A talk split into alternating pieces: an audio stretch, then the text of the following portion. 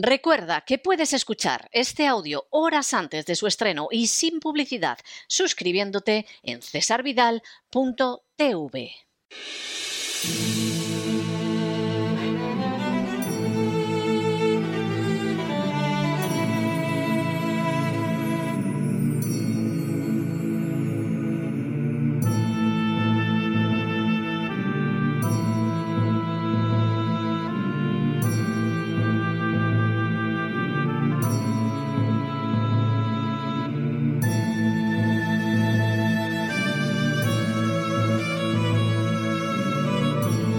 La voz con César Vidal, desde el exilio.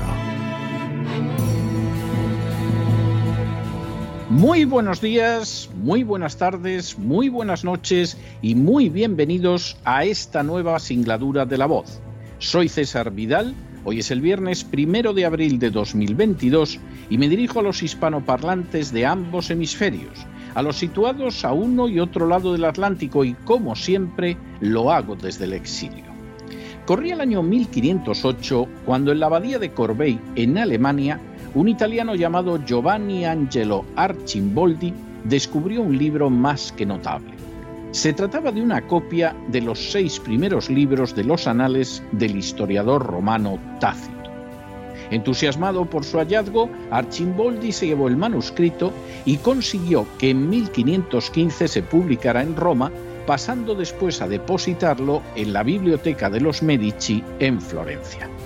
Los anales constituían no solo un aporte historiográfico de primer orden que permitía acceder a la historia romana de las primeras décadas del imperio, sino que también contenían reflexiones de enorme relevancia sobre lo que había sido su desarrollo histórico.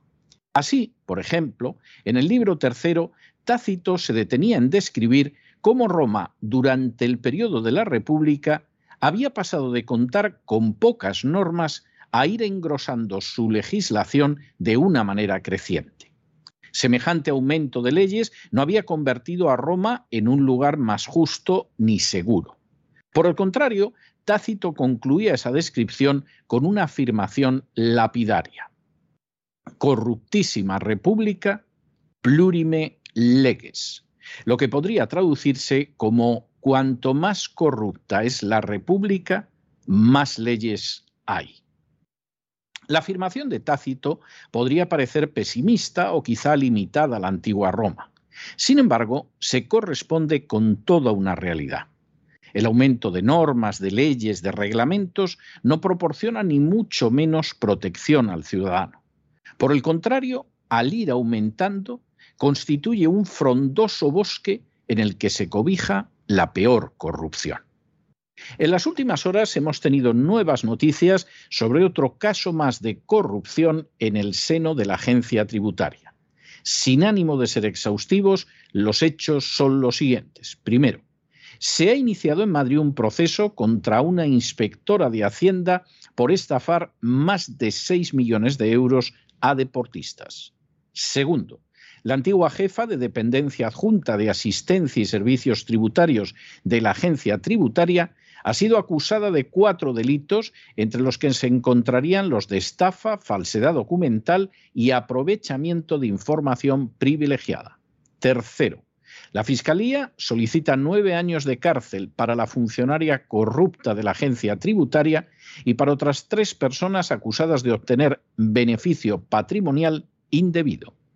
Cuarto, según el Ministerio Fiscal, los acusados se apropiaron de 6.281.079 euros tras solicitar devoluciones a las que tenían derecho deportistas. Quinto, las víctimas eran futbolistas de élite y jugadores de baloncesto. Estos deportistas deberían haber recibido devoluciones del impuesto sobre la renta de no residentes, IRNR, pero los funcionarios corruptos de la agencia tributaria se apoderaron de ellas. Sexto, el escrito de acusación señala que entre los meses de febrero de 2015 y noviembre de 2016, JLV, MVJ, JITS y LSP utilizaron dos sociedades, asesores deportivos Latber y Star Atlas Society, para solicitar las devoluciones de diversas cantidades económicas.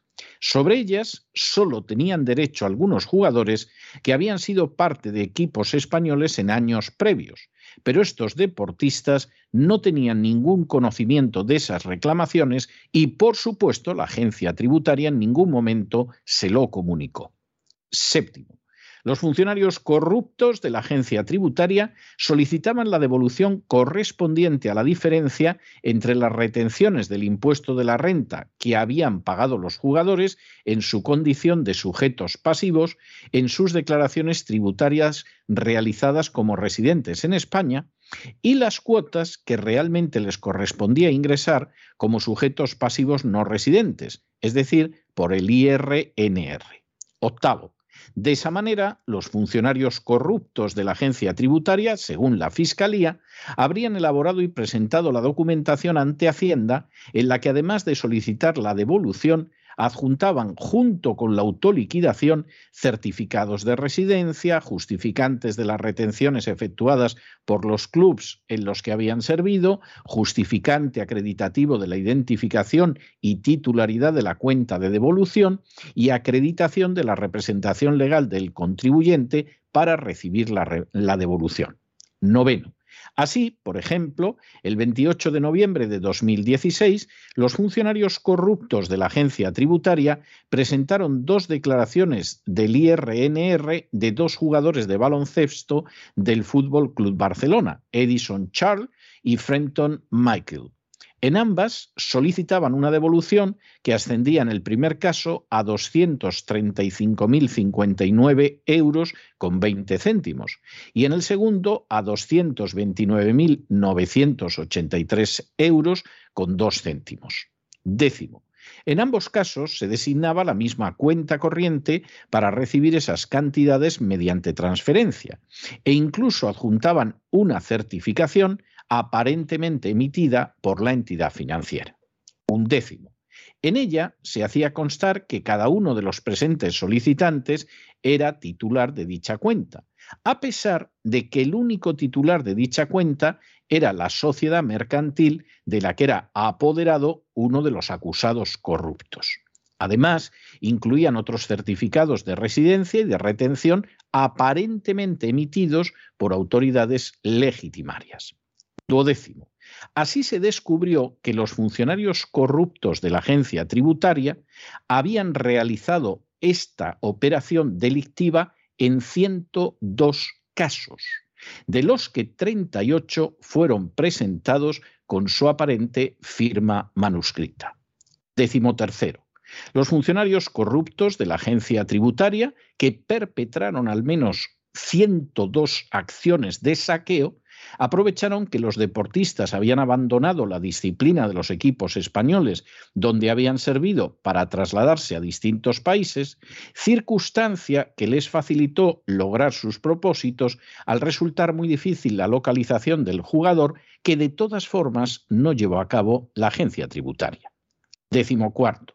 De esta manera, LSP, jefa de dependencia adjunta de asistencia y servicios tributarios de la agencia tributaria, y antigua cónyuge del también acusado ITS, se apropió, utilizó y trasladó al resto de acusados información confidencial sustraída de la base de datos de la agencia tributaria, que resultaron fundamentales para quedarse con ese dinero. Décimo quinto. La Fiscalía señala también que sin los conocimientos y las capacidades para tener acceso a esas informaciones con las que contaban los funcionarios corruptos de la agencia tributaria, no hubiera sido posible jamás llevar a cabo los delitos.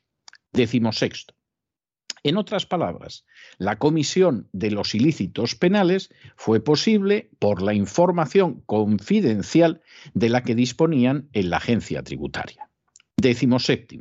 Además, JLV y LSP acompañaron a la solicitud de devolución un NIF instrumental creado por la agencia tributaria a instancias de la funcionaria corrupta y un certificado de titularidad de la cuenta de destino haciendo constar a dicha corporación como titular cuando el verdadero titular era JITS. Décimo octavo. Resulta innegable que los funcionarios corruptos de la agencia tributaria habían perpetrado accesos indebidos a la información confidencial contenida en las bases de datos de la agencia tributaria. Décimo noveno. En concreto, LSP, jefa de dependencia adjunta de asistencia y servicios tributarios de la agencia tributaria, se apropió, utilizó y trasladó al resto de los acusados esa esos datos que estaban en la base de la agencia tributaria. Y vigésimo, la Fiscalía insiste en que gracias al acceso indebido a los datos confidenciales de la agencia tributaria, el acusado obtuvo para su conocimiento y utilización ilegítima la información esencial para solicitar las devoluciones de los jugadores profesionales que, pudiendo haberse acogido a la devolución, no la solicitaron y además no la solicitaron porque la agencia tributaria, como era su deber, sin embargo, no les informó. Como en tantas otras ocasiones antes, y es de temer que después, la agencia tributaria ha demostrado ser una auténtica cloaca de corrupción. Se trata de una corrupción que moralmente se justifica en algunos casos, como en la entrega de bonus a sus esbirros, a fin de que expriman más a los contribuyentes, y que en otros simplemente se oculta con el recurso al anonimato de los funcionarios corruptos de la agencia tributaria. No deja de ser más que llamativo que los medios puedan dar los nombres de cualquier político, policía o funcionario corruptos, siempre, por supuesto, que no se trate de los de la agencia tributaria, cuya identificación, si llega a los medios, se ve sustituida entonces por unas meras iniciales. Al parecer, es mucho más grave el hecho de que un político, una persona privada o un policía o incluso un funcionario hayan realizado un delito que el hecho de que los funcionarios corruptos de la agencia tributaria realicen todo un rosario de actividades ilegales. Naturalmente, se podría pensar que la diarrea legislativa relacionada con las leyes fiscales debería proteger al ciudadano de estos abusos. Pero como señaló el historiador romano Tácito, sucede exactamente todo lo contrario. El contribuyente se ve sometido a una auténtica selva legislativa en la que perdido se le expolia todo lo posible, e incluso aparecen con mucha frecuencia esbirros buscabonus que consiguen apoderarse de su dinero ya para uso personal de las maneras más difíciles de descubrir.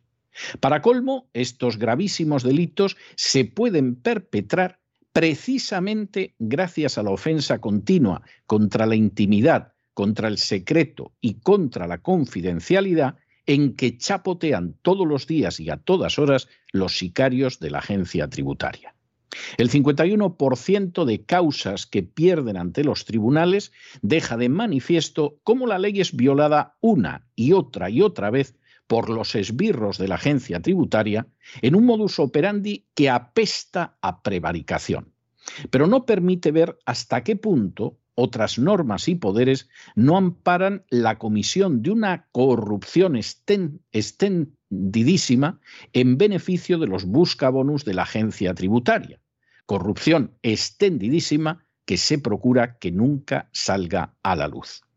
Que esa inmensa y escandalosa corrupción llegue hasta la jefa de dependencia adjunta de asistencia y servicios tributarios de la agencia tributaria, apenas permite entrever la inmensa cloaca de expolio y putrefacción en que se ha convertido desde hace muchísimo tiempo la agencia tributaria.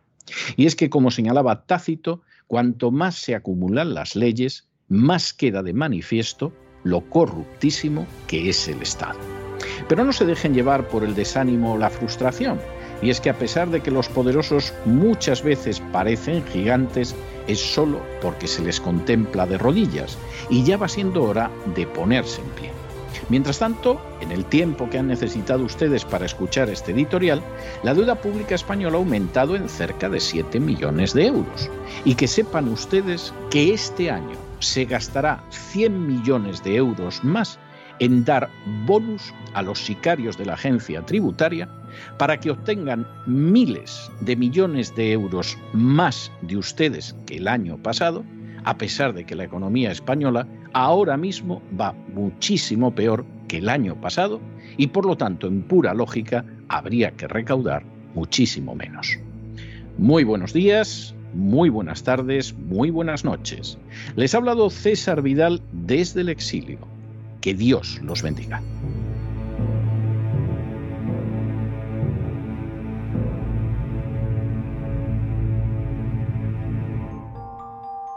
Esta sección está patrocinada por crowdfunding con el siguiente mensaje.